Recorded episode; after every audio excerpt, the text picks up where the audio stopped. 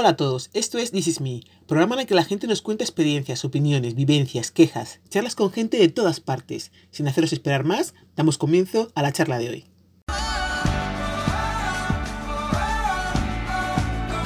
Oh, muy buenas tardes a todos.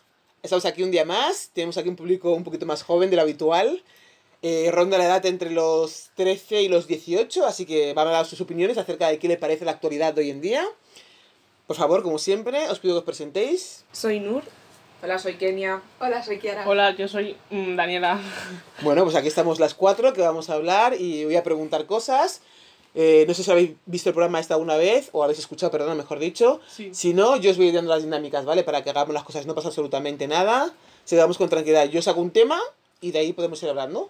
Esto puede derivar en lo que sea, no, no es un guion fijo, así que con relajación y con tranquilidad. Muy bien, entonces eh, voy a preguntaros qué os ha parecido estos meses que hemos pasado, porque nadie ha pasado esto que ha pasado del coronavirus. Es la primera vez que yo lo he vivido como adulta y supongo que también vosotros, evidentemente, como niños no habéis pasado por eso. Entonces, quiero vuestra opinión acerca de qué os ha parecido, cómo lo habéis vivido vosotros. Vale, solamente puntuar unas pocas palabras. Pues aburrido. Eh, pues aburrido eh, porque no, he- no, no hemos podido tener mm, pues el contacto físico con nuestros amigos ni con profesores y se han cancelado muchísimas cosas que iban a pasar mm, pues este año y que no van a pasar. Como por ejemplo el del Pues el fin viaje de curso. de fin de curso a Tenerife. Eh, pues yo creo que en mi vida personal y pues en general, pues que no ha cambiado mucho, solo que no he ido, no he podido ir a clases y, y pues ya está, la verdad, tranquilo, mm, sin estresarse, pues bien. A ver, Kenia, por favor, tu opinión. A ver, eh, yo creo que es más el hecho de que no poder salir, o sea, saber que no puedes salir, lo que mucha gente le entró como ansiedad o se se sentían más como encerrados en casa, no poder, que mucha gente pensaba que no, pero el contacto físico con otra gente, el verles, saludarles todos los días o lo que sea, y eso pues ha hecho que sea más duro para todo el mundo, yo creo. Nur, por favor. También ha afectado, o sea, a muchas personas el hecho de estar encerrados les ha agobiado, también mucha gente eh, se ha sentido mal, hay gente que ha tenido depresión, en fin, bueno, yo también me he sentido así, me he sentido muy agobiada por el hecho de saber que no puedo salir, que no puedo respirar un poco de aire fresco, que no puedo salir, por ejemplo, a comprar el pan o a comprar... Y ha sido como muy, muy agobiante todo. Pues saca la cabeza por la ventana. Para que te dé el aire. No, es una broma. Entonces, tenías viaje programado de fin de curso, ¿no? Me parece que mm, Sí. Nuri y Daniela van al mismo instituto. Tenían un programa, un viaje de fin de curso. Darnos vuestra opinión de, de por qué os parece tan mal, ¿no? Lo que, lo que, o sea, no es que os parezca mal que la pandemia, que ha pasado y ya está, pero en lo que afecta a vuestras vidas. muchísimo porque yo tenía eh, pues muchas ganas de convivir con, mis compañeros y como ya nos íbamos a separar pues era un, un recuerdo muy bonito y no va a suceder ni graduación ni nada y es muy triste Aparte también porque íbamos a ir de viaje con compañeros, íbamos a salir de la península. O sea, es, básicamente son nuevas experiencias que mm, nos dan una oportunidad para hacerlo y justo ha llegado la pandemia y así como que, pues bueno, se tendrá que hacer en otro momento, pero a mí, o sea, yo estaba muy emocionada con el viaje, pues Tenía muchas ganas de hacerlo, ¿no? Sí. Y ha dicho, jo, qué rabia. Justamente pasa esto, nos cancelan todo. Pero bueno, no, no pasa nada.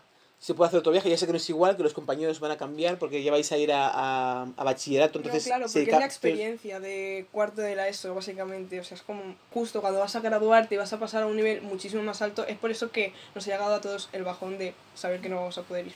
Claro y, y de estar sin adultos de fiesta pues en tu rollo y no lo vamos a poder mm, pues experimentar pero bueno Bueno, a lo mejor después de bachillerato también tenéis algo. No va a ser con la misma gente, evidentemente, pero sí podéis tener esa experiencia, aunque no sea con los compañeros que en un principio teníais pensado hacerlo, ¿no? Sí, pero no será lo mismo. Bueno, ya, ya lo sé. Es una pena. Ha pasado esto y, y ya está. Bueno, ahora me gustaría saber qué opináis de la actitud que ha tenido la gente en general, la comunidad, el país, España, Madrid, barrio, edificio de bloque donde vivís, con respecto al coronavirus. Vale, empezando porque había mucha gente que se pensaba que esto era una dictadura, que era básicamente, estaba como que muy evolucionados. O sea, lo han exagerado muchísimo el hecho de quedarnos en casa básicamente por un bien común. O sea, solamente pensaron en ellos mismos, en... Eh, "Ay, es que tengo que salir para comprar el pan, no sé qué, es que tengo que salir, es necesario. Y salían incumpliendo, obviamente, la norma de no salir, básicamente por una enfermedad que afectaba a todos. Y ha sido muy egoísta por parte de muchas personas que salieron a pesar de las condiciones, eh, salieron encima eh, con, poco, con poca vesti o sea, con la vestimenta No, la seguridad, la seguridad que ponían de mascarillas y guantes, Claro. etcétera. Vale. Y pues bueno, eh, luego encima se estaban quejando de que si mm, una persona, yo qué sé, salía a ver al novio cuando la mayoría, por ejemplo, de adolescentes estábamos en casa, cumpliendo con el, esto. Y la mayoría de los, de los adultos eran los que siempre salían, o los mayores, que eran los que más afectados, eran en este caso mayores de 65, los que más les afectaba la pandemia, el virus y todo. Vale, Kenia, ¿tú qué opinas? A ver, eh, ¿Lo han hecho bien, lo han hecho mal? ¿La gente en No, general? hay gente que sí, que siempre ha seguido lo que decía. A rajatabla, ¿no? Sí, lo que decían de quedarse en casa, salir con mascarilla, con guantes, con todo. Pero hay otra mucha que no, que salían a hablar con el vecino, o se encontraban ahí fuera y hablamos un poquito, la gente que, ay, es que tengo que ver a mi pareja, y se lo saltaban igualmente, aunque era una situación de riesgo. Y pues mm, se ha demostrado también que gente en situaciones críticas podría, sea, sirven como comunidad y te ayudan y hacen lo que tengan que hacer para que esto salga adelante y quienes no. ¿Tú qué opinas, Kiara? Eh, yo creo que todo esto también ha empezado a empeorar cuando empezaron a sacarlo de las fases y que la gente ya como era estamos en la fase 1 pues ya todo el mundo salía a correr, a pasear y pues se llenaban las calles y todo eso y pues me parece que no está tan bien, o sea que no está bien que hubiesen empezado a ponerle de las fases tan pronto y esperar un poco más Ujú. porque ya la gente estaba como que muy desesperada en salir y no como que tenían muchas ganas de salir y pues no era la mejor idea Pero tú que la que lo han incumplido, que más o menos ha seguido la- las normas, la gente, ¿tú qué opinas con respecto a esto? Eh, con, en los primeros meses antes de las fases yo creo que sí que ha habido bastante gente que ah, las ha incumplido y que han ido a quedar con los amigos o algo así y que pues me parece un poco bastante mal porque la gente que se ha tenido que quedar en casa cumpliendo no ha podido hacer eso y pues Que ha sido injusto, ¿no? sí, Que unos sacrifiquen para que otros hagan lo que les dé la Sí. gana. Vale, yo creo que lo de la, no, no soy experta, pero vamos, yo creo que lo de las fases que lo han puesto es porque había mucha presión por parte de la población, de que estaban cansados ya de estar encerrados, yo opino eso, y que los sectores, ya sea el comercio, el turismo, tal, han ido presionando al gobierno para que, oye, ¿cómo todo va a estar así? La economía se va a hundir, que es cierto que se va a hundir, pero también se van a perder muchas vidas, que se han perdido bastantes. Pero bueno, entonces yo creo que la presión de todo eso ha hecho que idearan algo un poco deprisa y corriendo para que la gente, más o menos, pudiera ir saliendo y viera que, que el, el asunto va mejorando, aunque ha tardado en mejorar, evidentemente. Pero sí, verdad, tienes razón. Yo también se tendría que haber aguantado un pelín más y luego ya empezar a poner las fases de otra forma, quizás. ¿Tú qué opinas, Daniela? Pues yo, yo opino lo mismo que Nuri Kenia, que han sido eh, eh, pues pues súper irresponsables todos, en, en, en general que no han cumplido nada, pero luego se quejan de que hay brotes, de que no sé qué, y que los jóvenes que, que tenemos mm, pues toda la, la culpa y es eh, mentira. Creo que se ha demostrado que somos muy, muy responsables. Y pues eso, que mal por parte de todos, creo yo. que yo no creo que todos los jóvenes, como dices tú, hayan sido irresponsables. Algunos, muchísimos, eh, el 90% que seguramente sí se ha comportado, sí ha respetado las normas, sí se ha puesto guantes, mascarilla cuando ha salido en sitios públicos. Entonces, eh, por ese lado yo quiero que, que bien, dime. Y también por, por la selectividad que ha tenido que estudiar y todo eso y no tenían, bueno, no tienen tiempo pues para estresarse de poder salir y todo eso. Porque no es el estrés que tienes antes, ¿no? Como Ujú. que cuando estás con las clases y tienes ese... Mm. que tengo que cerrarme en casa para estar encerrado dos meses, prácticamente. También se ha demostrado mucho, o sea, se ha notado muchísimo a nivel mundial que España no ha estado, o sea, ha intentado hacer las cosas bien, pero no ha salido bien, porque con todo, entre cuando dejaron salir a los niños, que eso ya era eh, dramita, era, era como todas las familias, o sea, A ver, tampoco tan exagerado, pero salía el padre, la madre y los hijos normalmente al parque cuando básicamente pusieron un padre, un hijo y salir una hora y se quedaban toda la tarde. ¿Qué tanto respeto como que tendrían hacia el gobierno? Porque a pesar de todo lo que han puesto, eh, han hecho igual lo que les han dado la gana. Pero esos son los padres irresponsables. es el padre pero- responsable que lleva a su hijo que no le dice, ¿sabes? No sabes que tienes que estar una hora y dices, bueno, me quedo ocho, o me quedo cinco, me quedo cuatro, o ya me bajo el tupper aquí y me quedo a comer, pero esos son padres irresponsables, que son cosas que sabes que no tienes que hacer y lo haces. Bueno, pues estarán ellos en el parque, también que se juntaban muchos niños con otros de clase ese que se han encontrado en el barrio, salía la madre con el niño, hombre, fulanito, hombre, venganito, ¿qué tal estás? ¿no? Y se podían hablar en vez de mantener esa distancia que había que mantener, etcétera.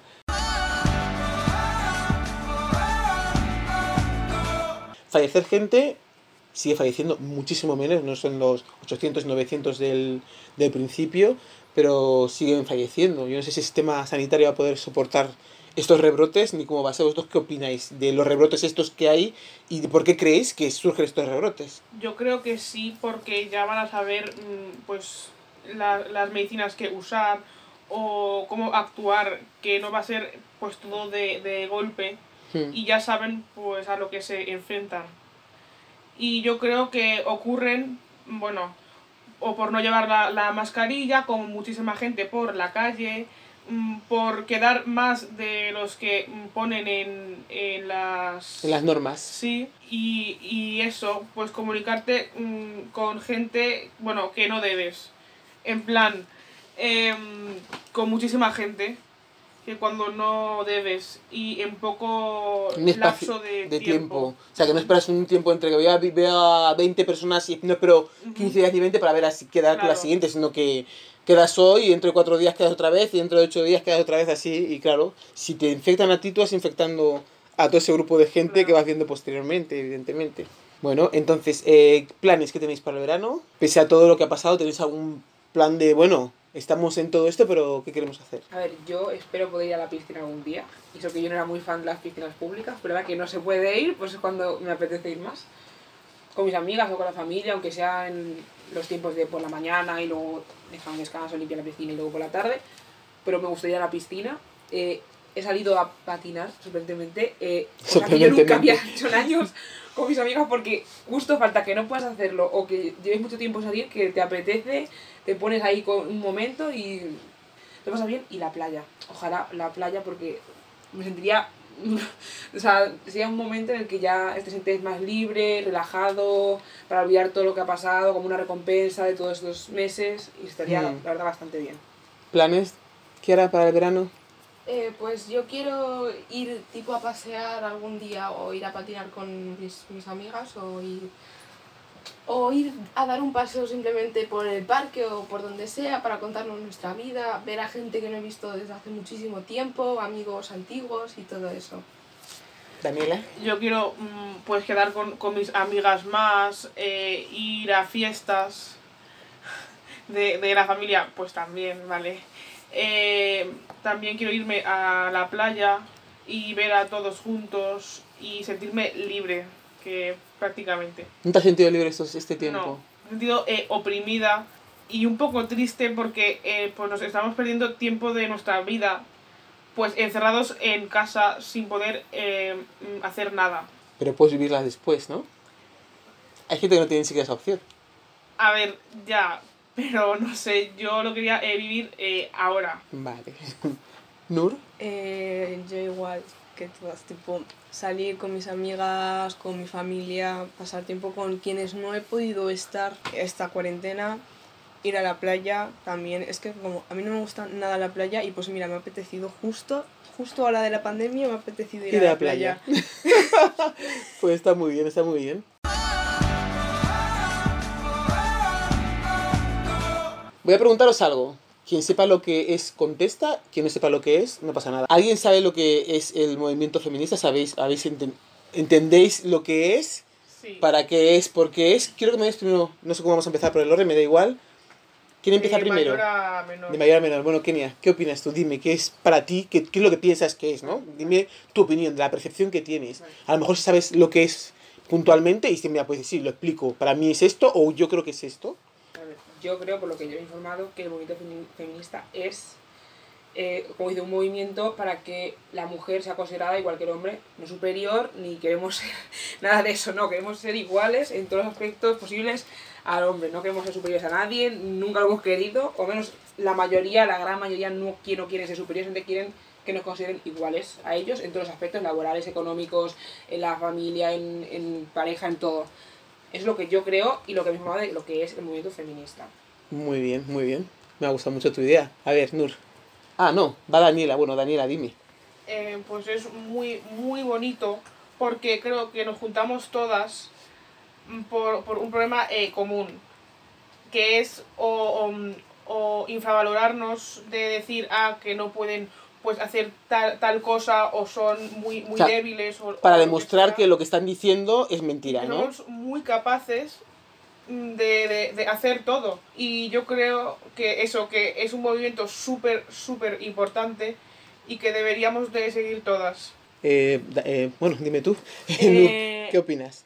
A ver, yo pienso que es un momento de una mm, unión de todas las mujeres del mundo que buscan, obviamente las que lo buscan, porque también ahí están las que no, eh, que buscan eh, básicamente, como han dicho mis compañeras, en el que demostramos eh, que podemos con todo. Y es una lucha en la que no solo participan mujeres, sino hombres que también buscan esa igualdad de género Bueno, que sí, todos está bien. tenemos los mismos derechos. obviamente. Exactamente. Y son los aliados. Hay hombres que sí piensan igual que tienen que tener los mismos derechos, que Sí. somos personas y que a nivel, pues como dice ella, laboral, económico, todos, pues tenemos los mismos derechos, todos, no hay que discriminar porque uno sea hombre y otro sea mujer. ¿Tú qué opinas, Kiara? Ella es la más pequeña de todas, a ver qué opina. Yo creo que es un movimiento que es para que se vea a la mujer como algo que es, no como algo que se piensa, por ejemplo, que en la antigüedad que se tenían que quedar en la casa mm, cocinando y no sé qué es, sino que también para que se nos vea lo fuerte que somos y que nos tienen que respetar como somos sin ningún otro mm, criterio. Y pues eso, que es como que para vernos, hacernos ver a nosotros como somos, no como se piensan ellos que somos. Muy bien, que somos mujeres que podemos con todo y que tenemos los mismos derechos y hacemos muchísimas más cosas. Sí. Vale, voy a preguntar esto, que no sé si es un tema delicado, si alguna quiere hablar de él o no. Voy a preguntar sobre los vientres de alquiler. Yo voy a escucharos primero, luego daré también mi opinión. Entonces, eh, no sé si empezamos como el mismo orden. Vale. Pues empezamos por ti, dime. Sí que entiendo que mucha gente no cree que están bien los bienes de alquiler porque quieras o no es muchas veces son mujeres que no tienen dinero o que y por y ya que son fértiles y pueden permitírselo pues bueno permitírselo que sea que pueden tener un bebé o varios pues que tenga dinero les paga para que tengan a su bebé ya sea porque ellos no puedan o porque no, no les apetezca mm, tener ese momento. Y yo esa opinión la, la respeto y la entiendo bastante. Y, y de las razones por las que mucha gente quiere abolir eso. Pero también hay gente que, por lo que sea, a lo mejor, mm, no sé, dos personas homosexuales que están juntos y eh, la hermana de uno dice, venga, pues yo pongo mis óvulos y yo soy el vientre de alquiler de vuestro hijo para que podáis tener uno biológico, entre comillas, todo lo biológico que pueda ser. A mí eso no me parece mal, porque lo estás haciendo por esa persona, por esas personas porque las quieres, por todo. Entonces, dependería mucho del caso, las circunstancias de las personas involucradas y todo. Yo no puedo decir que esté, o sea, estoy a favor en algunos casos, y, pero también entiendo a la gente que está en contra de otros muchos, porque sí que es verdad que es, es una especie de negocio en el que se explota mucho a mujeres que no tienen, no tienen otra opción. Vale, no es una especie de... es, es un negocio. Daniela, ¿tú qué opinas? Mm, Pues como Kenia, que a ver, pues a mí no me parece tan mal porque, eh, bueno, que si no se les obliga, claro, si sí, pues no me parece bien claramente, pero si no, pues es, es una forma de ganar eh, dinero que quizás mm, es un poco pues extremo, ¿vale? Y no sea lo, lo mejor éticamente, pero si lo necesitan y le van a dar los... em, que les van a cubrir las, las necesidades que necesitan eh, para todo el, el embarazo, pues no me parece mal. Yo siempre he pensado que la mujer puede hacer lo que quiera con su cuerpo porque básicamente es su cuerpo, ella es propiedad de su cuerpo y si ella quiere emplearlo, por ejemplo, para, em, yo qué sé, quiere darle una vida a una persona homosexual o una persona que no es infértil, que no puede tener hijos, pues realmente yo no lo veo mal. Entiendo que hay gente que puede estar en contra, pero realmente si una mujer es lo que quiere hacer o no sé, pues que lo haga. Ya Vale. está. Que tienes una opinión al respecto o no sabes mucho del tema y no quieres hablar, puedes decir, "Oh, pues no conozco mucho el tema, no lo sé. No tienes que saber todo, ¿eh? Eres que pequeña. muy- ¿Vale? no estoy muy informada sobre el tema, Vale. pero bueno. No pasa nada.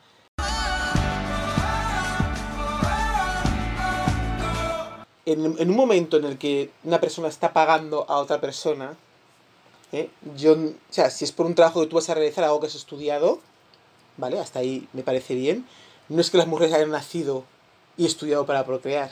O sea, os pongo un ejemplo así para que más o menos lo entendáis. Evidentemente, cada uno con su cuerpo puede hacer lo que te dé la gana. Puedes tatuarte, puedes ir minifalda, puedes tener un piercing que te ocupe 3 metros, ¿vale? Es tu cuerpo, si lo llevas bien, lo llevas bien, si lo llevas mal, lo llevas mal, ¿vale? Hasta ahí, lo digo así para que más o menos entendáis por dónde quiero ir. En el momento en el que tú vas a regular cuando yo me puedo quedar embarazada, por ponerlo así, de esa manera, no es que estén regulando, pero algo así, y que hay una persona que se haga una comisión porque es mi cuerpo, es un proceso porque estoy pasando que mi cuerpo se deteriora también. Es un cuerpo que dure eternamente y no es lo mismo no tener hijos nunca que tener hijos. Los problemas que tú tienes a lo largo de los años son, son otros. Entonces estás pagándome porque yo deteriore mi cuerpo y lo use para gestar un bebé que luego voy a dar psicológicamente el proceso de embarazo de una mujer. No lo sabéis porque, evidentemente, ya lo sabréis, no os habéis quedado nunca embarazadas, ¿eh? ni con 13 ni con 18, vamos bien, seguir así, de momento. Eh, es un proceso en el que hay muchos cambios en el cuerpo y es un vínculo que tú tienes con el bebé que está adentro, o sea, para luego parir y dárselo a quien sea. No creo que sea justo que una persona que no tenga dinero, la opción única que tenga sea esa. A mí no me gustaría que mis hijas dedicaran su cuerpo a tener hijos para venderlos porque no tienen dinero. No me gustaría eso. No me gustaría ni que mis nietos tampoco lo hicieran, ni que mis sobrinas lo hicieran, ni que mis primas lo hicieran. No me parece justo que tengas que usar eso porque tu única opción, tu única opción para alimentarte, para comprar, para comer, tal cual está estructurada la sociedad, sea esa. O sea, o que, o que me lleves a ese punto en el que yo tenga que vender mi cuerpo, ya sea prostituyéndome, por un lado que también parece mal, o gestando un, un, un bebé para ti, para que luego tú te lo quedes, porque como tienes dinero, tú lo pagas y te lo llevas. Con todo el proceso psicológico y físico que para mí supone el quedarme embarazada, el coger y darte a un hijo para que te lo lleves. Eso psicológicamente machaca muchísimo. Ahora dirán que no pasa nada, que como no ven al bebé, no, no, lo sientes durante nueve meses. Y lo pares y, y lo oyes llorar, y aunque sea esos dos segundos, es un vínculo. Que la gente diga que es un vínculo que se olvida que es fácil, no, no es fácil. Una persona que da un hijo en adopción no es fácil. O sea, te planteas, ¿qué hago con mi hijo? No tengo nada, no voy a comer, va a estar mejor o peor conmigo. Si tomas esas decisiones porque piensas que es lo mejor que le puede pasar a tu hijo. Imagínate estar teniendo hijos cada dos años, porque no puedes quedarte embarazada. Bueno, si te quedas embarazada en una diciembre otra no te quedas embarazada, cada año puedes tener un bebé, pero imagínate tu cuerpo cómo va a estar, tu mente cómo va a estar, tu mundo cómo va a estar. O sea, no creo que sea bueno ni que regulen eso, que, bueno, que en este caso si fuera mujer no tendría ese problema, porque se puede quedar embarazada y da igual, puede ir a un banco de semen, te hacen la inseminación, después te quedas eh, em- embarazada y ya está. A lo mejor con el hombre no tiene no, es esa facilidad de, voy a ir ahí para quedarme embarazada. No, no tiene eso, pero bueno, puedes buscar en tu entorno, como dice eh, Kenia, si tengo a una hermana, prima que dice, oye, mira, yo voy a ayudaros porque os quiero, no es algo que me vais a tener que pagar nada. Porque a lo mejor también tengo ese vínculo con ese niño a lo largo de toda su vida también. Y a lo mejor es dices, bueno, vale, pues quitando esto, yo lo quiero tener. También se puede adoptar. Hay muchos niños que están en la calle. Que dices que un hijo no tiene por qué ser que, la- que acaba de nacer el niño, como que quieres algo nuevo para ti. ¿Me entiendes? Esa es la sensación que a mí a veces me, me da y que no creo que sea justo. Yo digo esto, las mujeres siempre, para conseguir cualquier cosa, hemos tenido que estar peleando a lo largo de la historia, siempre, siempre.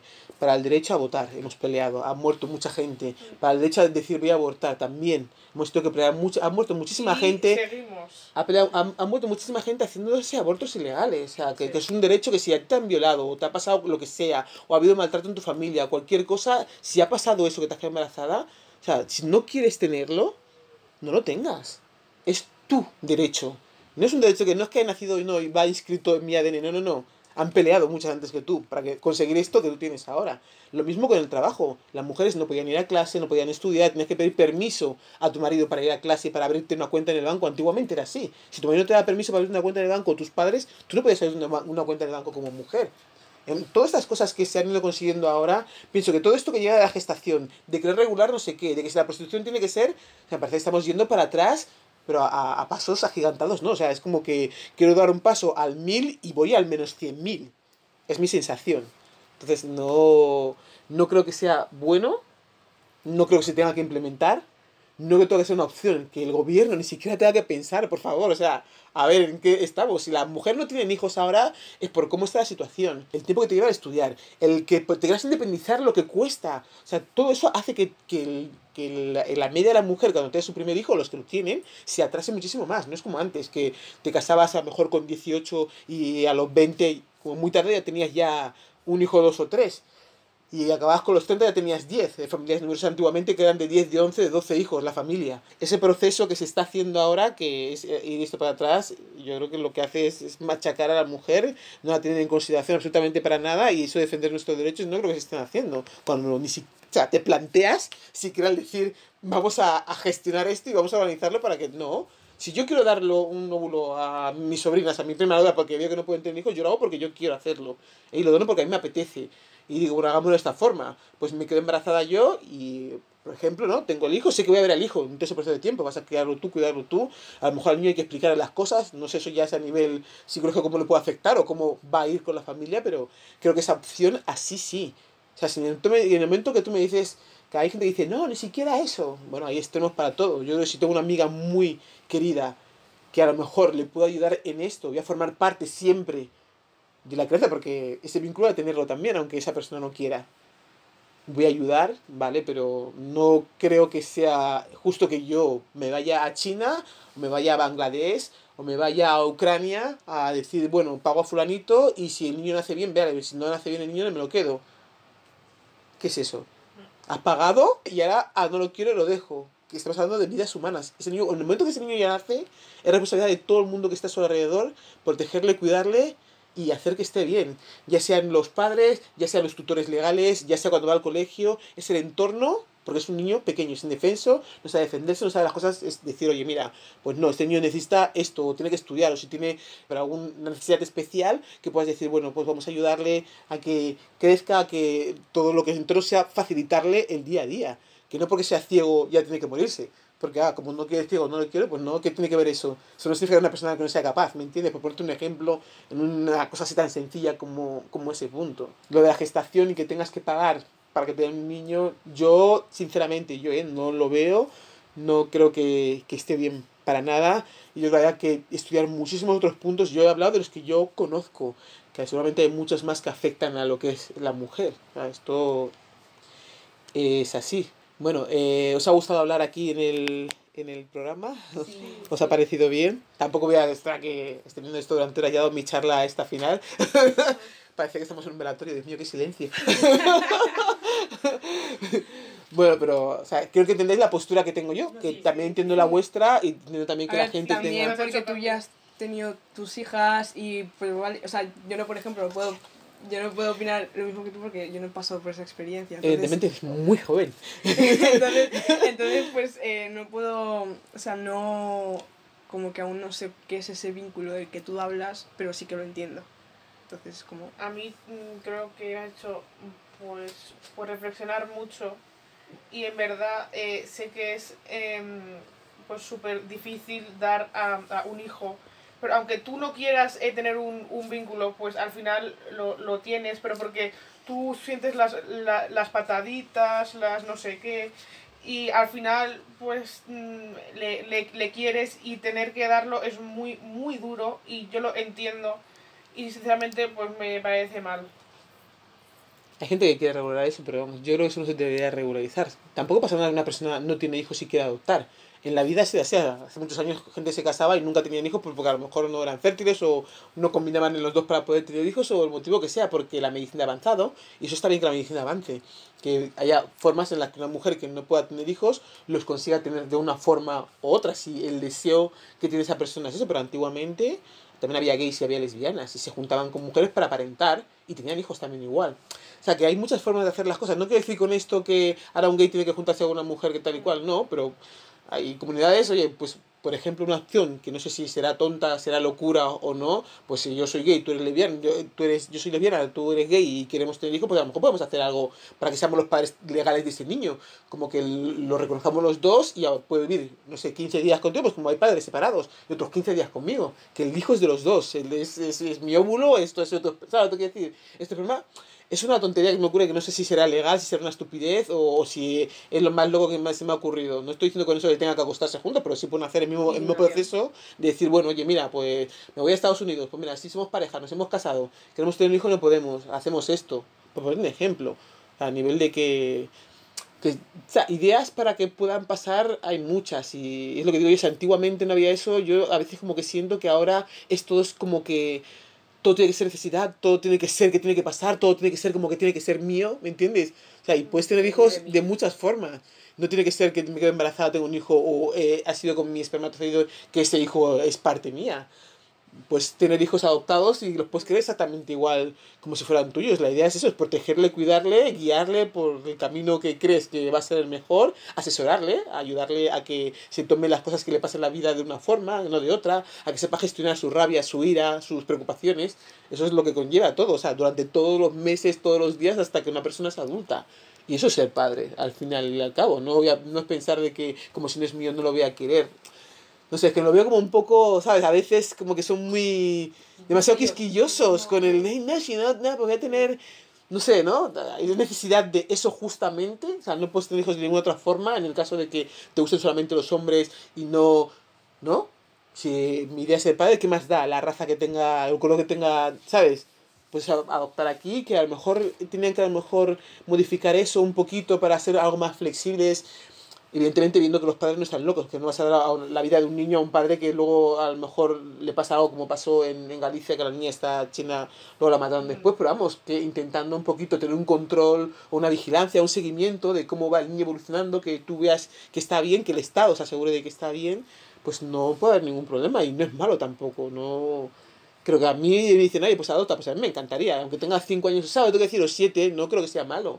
O sea, entiendo el, el, el, arraigo que tiene esa persona, a lo mejor por su cultura, su país, su tal, que a lo mejor que cambiarlo un poco, pero por otro lado es como una balanza, ¿no? Bueno, sí, entiendo que yo no puedo, a lo mejor si eres chino, ayudarte en chino porque no tengo ni idea, ¿no?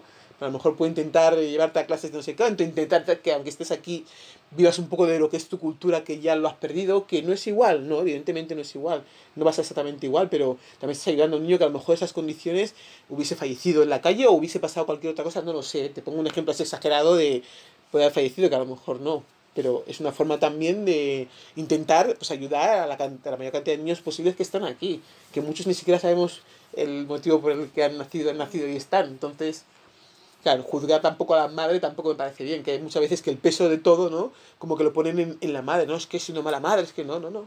Vamos evolucionando en todos los sentidos, no vamos para atrás. Hagamos las cosas, ¿sabes? Pensando...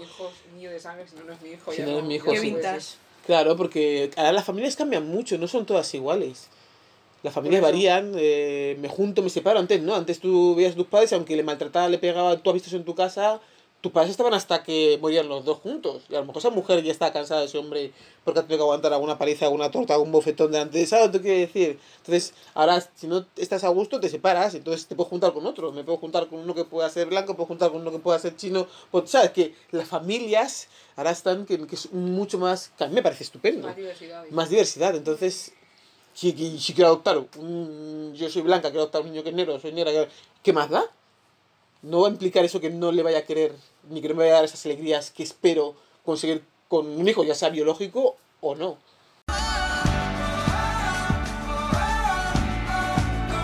Voy a preguntaros una cosa, ¿de qué creéis el papel de la mujer en la historia? ¿Vosotros creéis que todo lo que pasa en la historia, lo que se enseñan en clase o os han enseñado, crees que deberían incluir más, eh, ya no solamente mujeres, gente negra, gente, ¿sabes? Es decir, un poquito de variar, porque como que lo cuentan, y yo la sensación cuando yo he estudiado es que es que toda la gente de raza blanca son los que han inventado, han creado, han hecho todo. Entonces, hay veces que digo, a ver, una mujer que ha ayudado. Hay un sitio en, en, el, en el Twitter donde yo estoy, hay una chica que siempre todos los días que poner alguna, alguna cosa de alguien que creó tal o cual cosa. Hay una actriz, ahora no sé el, el nombre, lo, lo, siento mucho porque ando un poco medio despistada con nombres, una actriz súper conocida de los años de Fred Astaire y Roger, que fue la que inventó los primeros pasos para el wifi.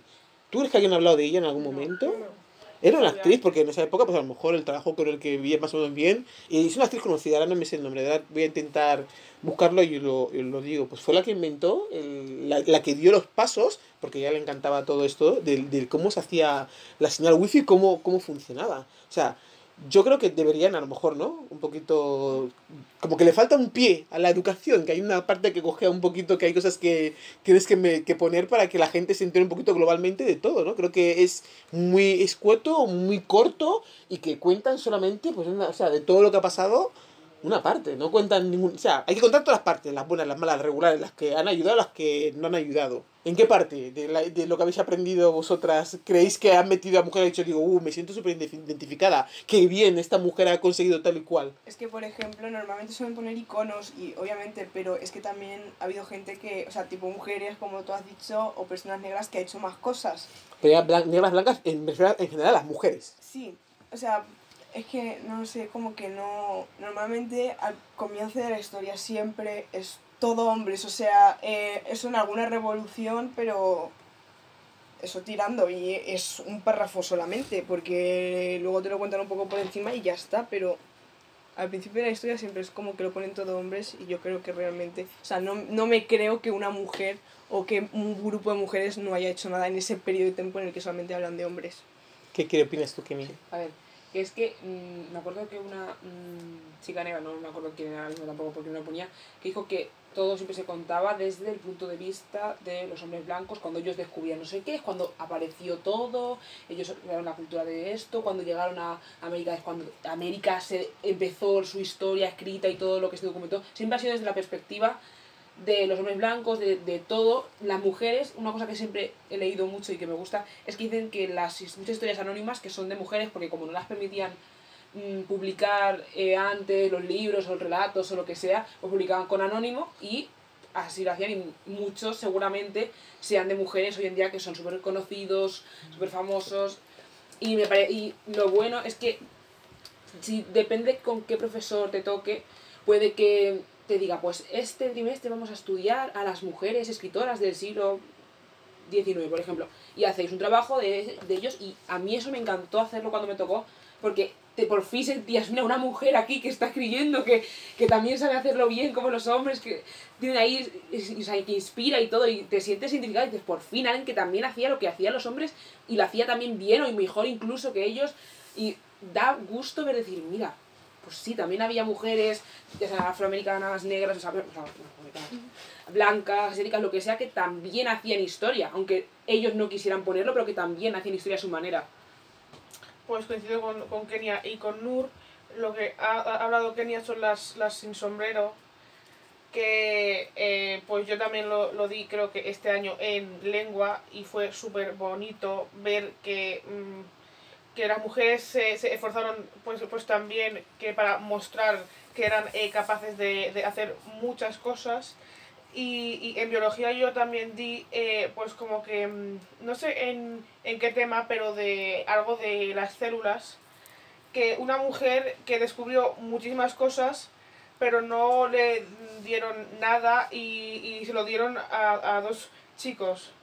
¿Sabes quiénes son? Bueno, y ella eh, pues creó muchísimas cosas y muchas pues, pues teorías y todo eso y nunca pues se le reconoció que como se, se, se le debería y me parece mal pero que cada vez pues mm, somos más eh, con, conscientes Sí, conscientes. de que las, las, las mujeres eh, antes que, que hicieron muchísimas cosas también pero que no pues se les reconoció nada El Claro. valor que tienen, todo lo que ha hecho ellas, O el apoyo que que- han hecho ayudando también a, a conseguir y averiguar cosas. O sea, Madame Curie porque el, el marido murió, si no, yo creo que el nombre de ella no hubiese estado en el esto, hubiese aparecido el de él solamente.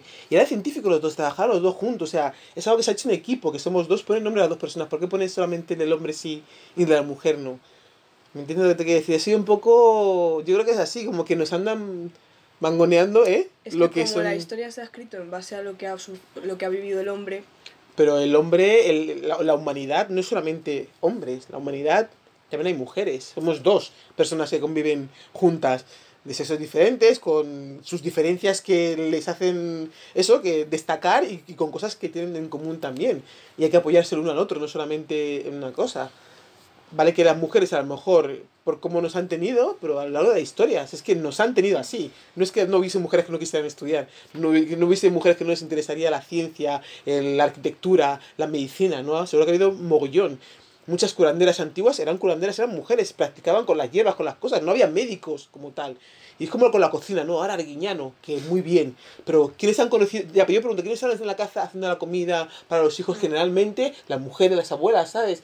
No quiero decir que no esté mal, pero que es como que cualquier ámbito que la mujer esté bien o haga algo que da, como que tiene que haber un hombre que tiene que destacar más por encima como para decir, bueno, sí, pero los hombres que no somos de esa en ese ámbito lo hacemos mejor que una mujer que ha estado toda la vida cocinando. Por ponerte un ejemplo, que no quiero decir que este hombre sea su intención esa, vamos a ver que tampoco, pero que es la sensación que tengo muchas O como veces. con, con, con las maquilladoras o, o peluqueras, que ya viene un, un, un hombre que lo hace bien, sí, y ya parece, vamos, que ha descubierto mm, pues América, ¿sabes? Sí, Que por segunda vez. Y no me parece bien que como que se nos menosprecie, entre comillas, porque es algo que mm, pues sabemos hacer de, de fábrica, no sé qué, y no es verdad. Mm, es cierto. Sí, dime. Yo quiero recomendar una peli que va muchísimo con el tema, que, Sí. se, yo, que se llama Las sombras ocultas, que son, trata de tres, bueno, un mini spoiler, entre comillas, que trata de tres mujeres negras que forman parte del primer viaje hacia el, al, al espacio y pues que tiene muchísimo que ver y es preciosa la película, a mí me encantó. Habrá que verla entonces. Y la sin sombrero también hay que leerlo, ¿no? Sí. Es un libro. Y yo recomiendo las, las sufragistas, que es de cómo se consiguió el, el voto femenino en, en Estados Unidos Cam- ah, de las mujeres blancas.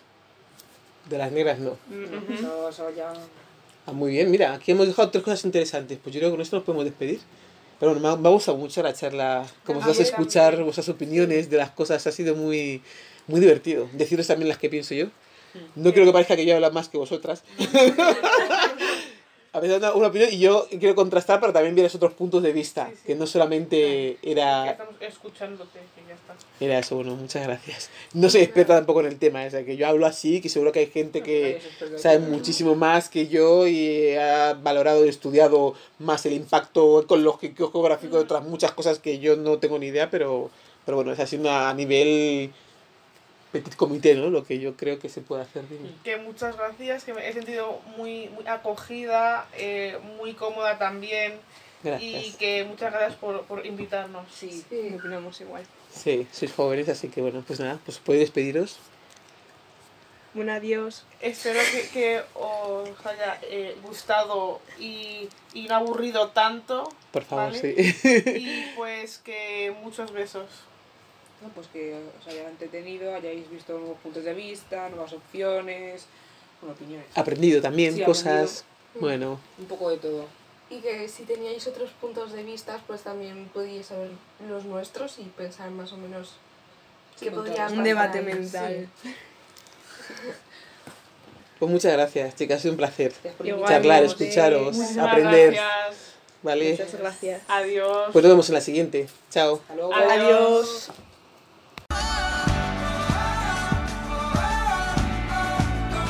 Esto es todo de momento. Si conoces a alguien que quiera participar en las charlas, que nos escriba a thisismireyes.gmail.com Da las gracias a RDK Realización Audiovisual. Esperamos, por supuesto, que nos escuches en las siguientes charlas. Gracias a todos. Nos vemos pronto.